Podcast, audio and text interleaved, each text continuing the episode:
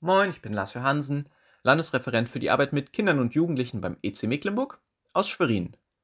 Wenn du einen schlechten Tag hast, denk daran, dass es am Salzburger Flughafen einen Schalter für Touristen gibt, die irrtümlich in Österreich statt in Australien gelandet sind.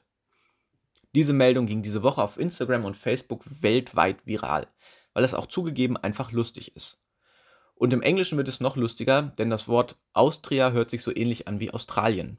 Und wenn dann noch schlechte Geografiekenntnisse dazukommen, dann kann es schon richtig peinlich werden und man landet am völlig falschen Ort. Aber verwechseln tatsächlich so viele Leute Australien und Österreich, dass es am Flughafen einen Auffangschalter für diese gestrandeten Leute gibt? Wenn man es googelt, gibt es viele Berichte von Leuten, die den Schalter gesehen haben. Und Statistiken, wie viele Leute angeblich jedes Jahr in Österreich stranden, ohne dahin zu wollen. Man merkt es vielleicht schon am, am angeblich, den Schalter, den gibt es überhaupt nicht. Trotzdem sind diese Woche so viele Anrufe und Anfragen beim Flughafen Salzburg eingegangen, dass es einen eigenen Eintrag auf der Homepage des Flughafens gibt. Sogar mit dem Hinweis, dass es den Schalter nicht nur nicht gibt, sondern auch nie gab. Und dass auch keine fehlgeleiteten Touristen aus Australien angekommen seien. Ausle Auslöser für dieses Online-Gerücht war das Foto einer alten Werbetafel für ein Kommunikationsunternehmen. Dieses war bei der Gepäckausgabe am Airport angebracht. Darauf war auf Englisch zu lesen, Sorry, das ist Österreich, nicht Australien. Brauchen Sie Hilfe? Dann drücken Sie den Knopf. Wir bieten Hilfe sogar in den unwahrscheinlichsten Situationen. Trotzdem hält sich das Gerücht hartnäckig.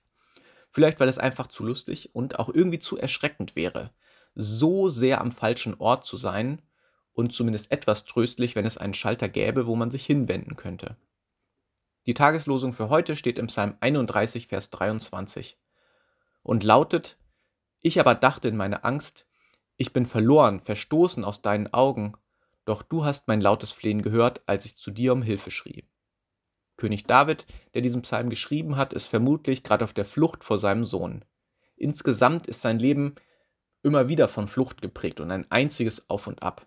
Dann ist er mal auf der Flucht vor seinem Vorgänger König Saul, auf der Flucht vor irgendeinem verfeindeten Volksstamm, wo er Unterschlupf suchen wollte, aus der Flucht vor irgendeiner Stadt, wo die Bevölkerung ihn vertreibt, sein Leben ist wirklich von Flucht geprägt und dadurch landet er immer wieder an Orten, an die er eigentlich gar nicht möchte. Mal in der Wüste, mal bei seinen Feinden, mal muss er ein Rauberhauptmann sein und wohnt in der Höhle.